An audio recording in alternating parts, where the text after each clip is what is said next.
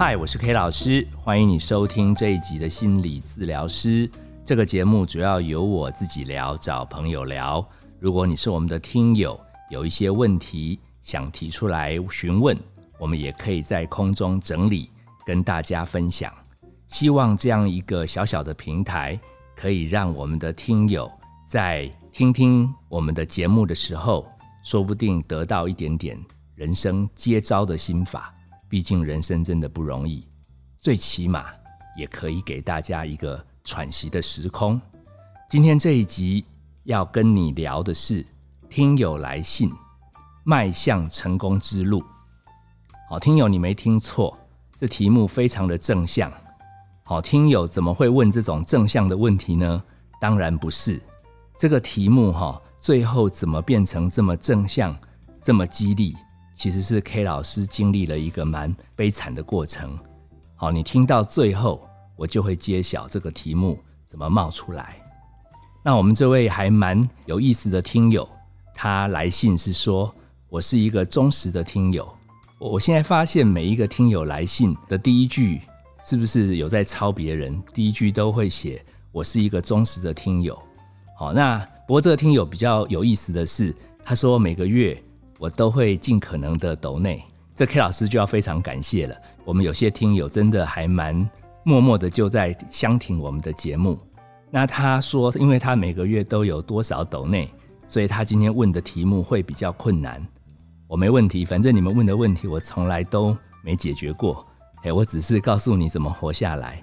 那他问的问题我仔细看了一下，他还附了一个短片，叫做《老高与小莫》。这个是知名网红 K 老师知道，他附的那一集叫什么？第八个习惯我看了大概八次了吧。第八个习惯，它的内容其实是史蒂芬科维他讲到人生成功的七个习惯哦，这个是很有名的书，我相信很多人都看过。那他的提问是说，这些厉害的方法都是给人生胜利组用的。他说他是精神病患者，他已经被这个病魔打趴，生活常常受到影响，有的时候脑袋就会出现一些不是很真实的画面啊、想法，让他很痛苦。他说清醒的时候他就想振作，可是常常又没办法成功。他问 K 老师说：“对于我们这种人生失败组的，请问你还有什么成功之道吗？”这题目真的其实还蛮蛮考验的，因为毕竟 K 老师自己在精神科服务，啊，你没有遇过这种长期被病魔折磨的人，你不知道，其实他们在生病的时候，有的时候还比较有精神，有的时候恢复以后，可是他必须服药，所以他的生命似乎多多少少会减少一些活力。那我正在想怎么回这封信的时候。那个王蓉突然传了一个简讯来，他说：“呃，我们有听友不晓得 K 老师你有没有看到留言？他用 Apple Podcast，好，那我其实看得到，但是 Apple Podcast 我不知道怎么回答。然后我就跟王蓉讲说，我知道啊。他说那最新那一则是什么香菇的故事？什么什么跟你贺年？什么听你演讲？什么有如醍醐灌顶？”但是他建议我可以聊一聊香菇的故事，好像这个听友跟你很熟，你要不要分享一下？我前一封信都还没有想出怎么回答，那这个留言我知道了，他是我一个学弟，叫黄健，他在辅大任教，他是黄健心理师，黄健教授，他可能听过我一些讲课，那我知道其实香菇这个故事其实是我讲到，也是。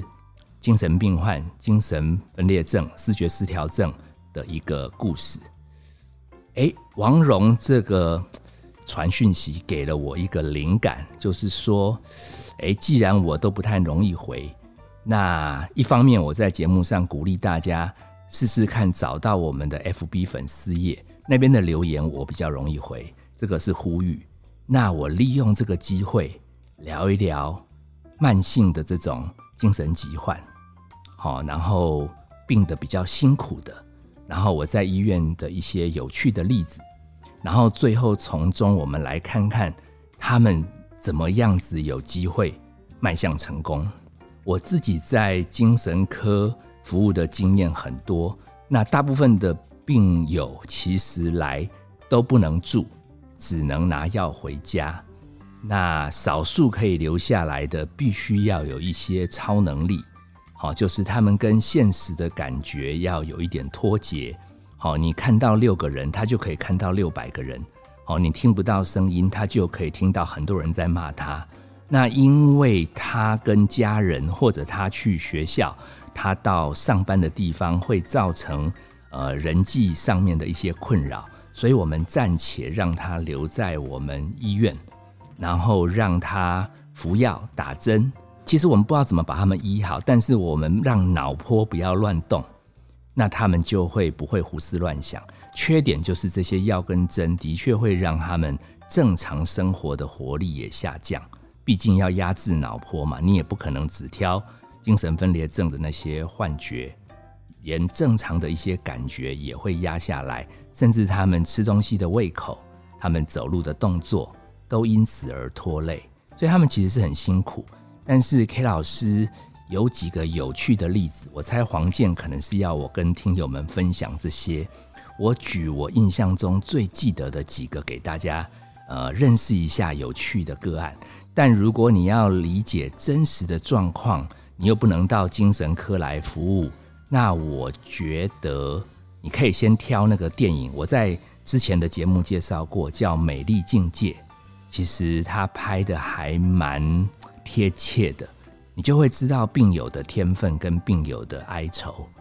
那我那个有趣的故事是发生在没记错的话，应该是二零一二年。那为什么我能记得这么清楚？因为那时候流行玛雅文化，好像预言世界要毁灭。那我们的病友你也知道，就是住在医院，其实还蛮跟得上时事的。有的时候他们会聊一聊这些玄学，那我也就姑且听之。那凡是感应到这种世界末日的，我们就把他们归在同一组，听他们聊天也蛮好玩的。诶，他们有很多的论述。好，到底世界会用什么方式毁灭？那我们当时最主流的一种论述是，世界其实没有要毁灭，是外星人会来。那我们地球人本来是外星人的后代，但是因为大部分的能力都退化了，感应不到超能力，所以变成普通人在世界上庸俗的过日子。那感应到的，其实不知道为什么政府不让他们好过，就把他们集中在。精神科住院，那你们也知道 K 老师的强项就是嗯哼嘛，所以 K 老师也一度被他们认同为拥有超能力，因为他们聊什么我都认同。那他们直问我有没有，我也是给他呵呵哈哈带过，不然他们就可能不跟我聊天，认为我是庸俗的地球人。那有一次有一个病友，他把我拉到旁边，小声跟我讲。他说他怀疑我是假装的，他说我应该是没有超能力，故意跟他们熟，然后跟他们聊天。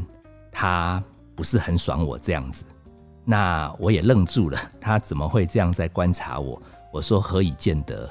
我突然觉得没有超能力真的蛮弱的，不能跟外星人沟通真的很丢脸，所以我就逞强。我说你怎么可以证明我没有？他说拥有这种能力的都住在医院。可是你却可以回家。他说：“我高度怀疑，其实你是来卧底，不晓得你有什么目的，想要来刺探我们。”然后我整个愣住了，因为他的那个论述非常合理。的确，我是有回家，的确我还有外出去讲课，这怎么解释呢？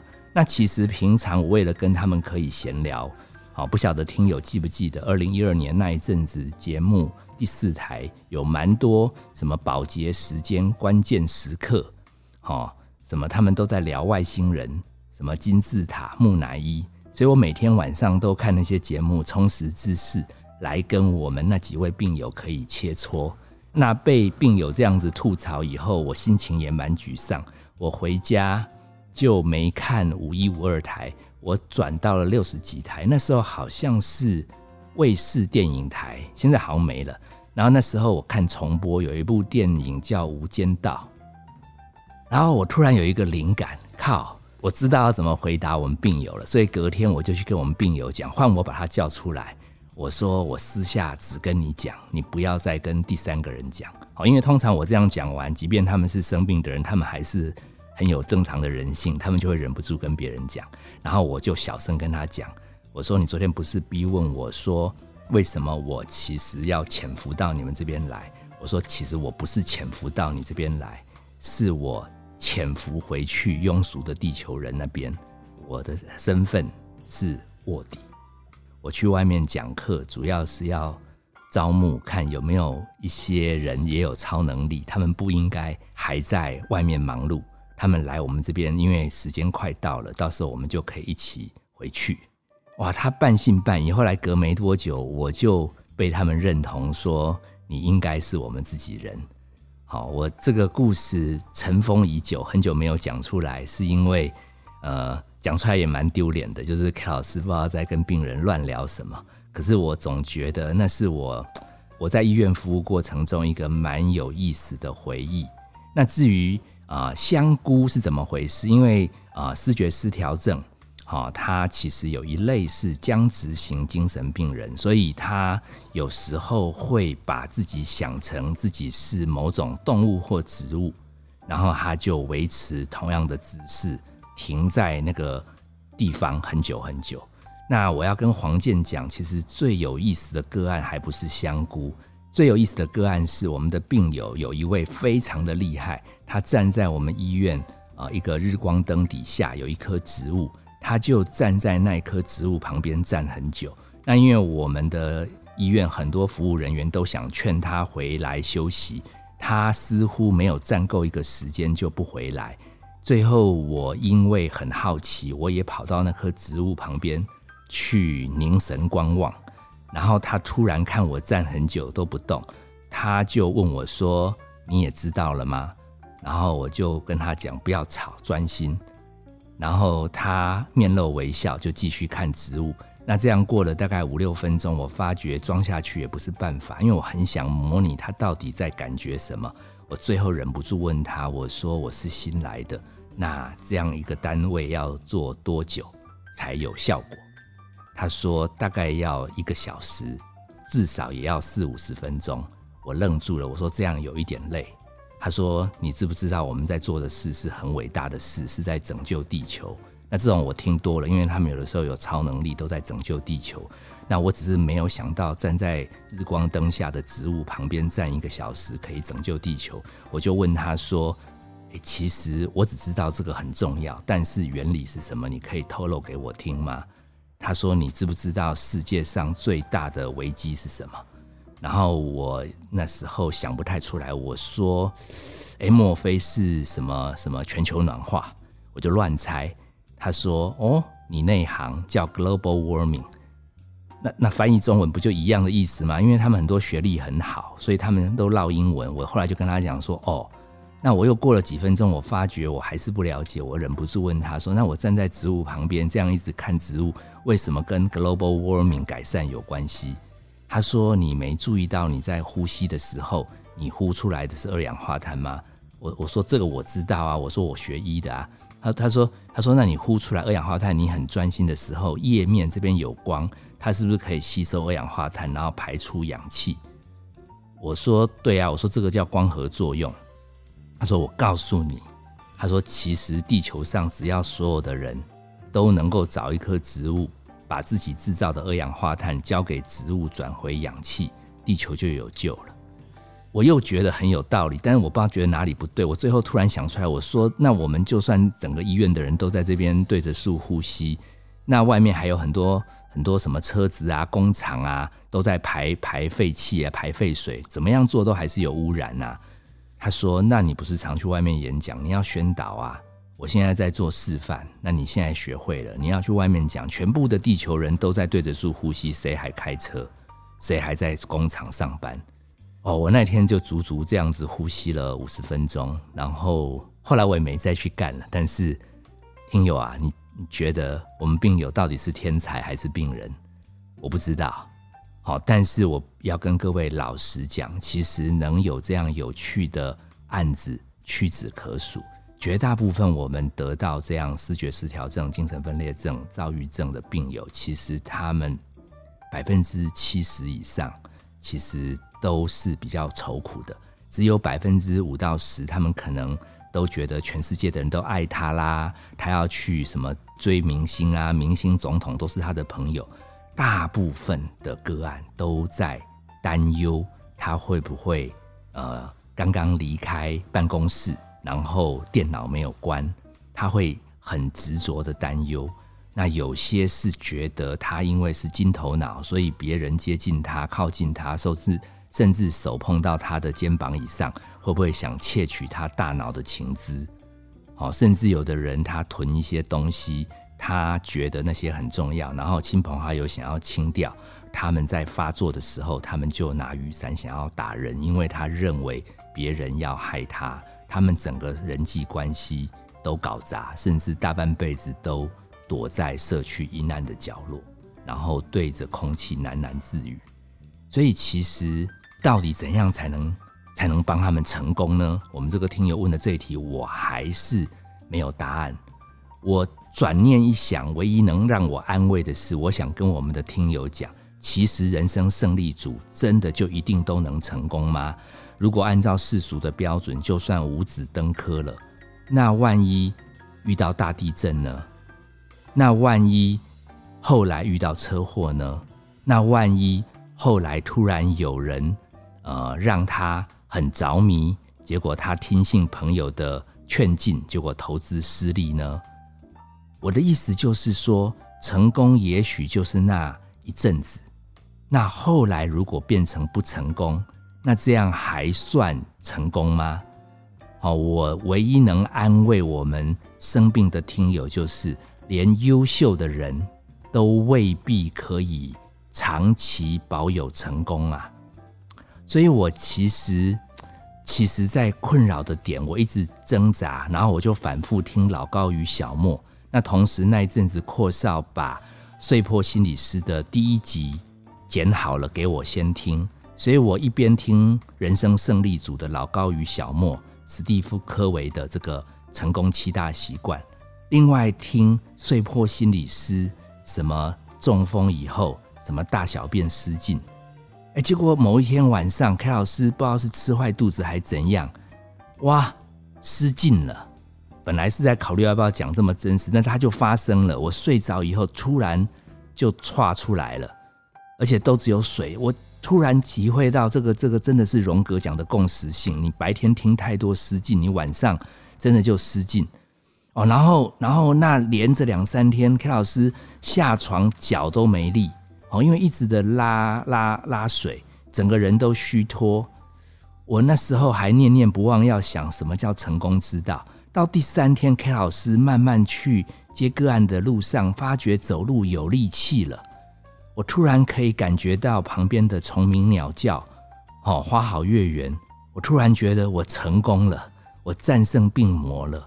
所以我那时候发觉，其实我不正在迈向成功之路吗？即便我中风，即便我失禁，即便我得精神分裂症，其实很多时候我们没办法永远保持成功。但是会不会？成功跟失败，它本来就是轮流发生在我们的人生当中。如果我们记得安西教练的名言：“现在放弃，比赛就结束了。”在失败的时候，我们不要轻言放弃。会不会失败只是下一轮成功的垫脚石？你看，K 老师一直想不出成功之道，结果只是肠胃失禁，到后来可以止泻。重新有力气走路，居然感觉自己就成功了。所以我想跟我们的听友讲，不管你是人生的胜利组，还是你是人生的失败组，我们都一起有时候在耍废、摆烂、自暴自弃，但有时候我们又在重新立志、力图振作，感觉犹有可为。我们在这样的循环过程中，其实我们都一起的走在迈向成功之路。生命的终点终究是一场空，但是如果你能切换观点，把它用一个循环的概念来理解，其实没有什么状态叫成功，我们只有迈向成功之路。谢谢听友，谢谢黄健给我这样的灵感。这一集录得好，那就是暂时的成功；如果录得没有很好，那我回去改进，下一次也许就有另外更棒的节目给大家。我是 K 老师。谢谢你收听心理治疗师。本节目由金星文创制作。相关的节目，你可以在各大 podcast 平台收听。如果你想学习我们听友按月斗内，K 老师跟金星团队也非常感恩。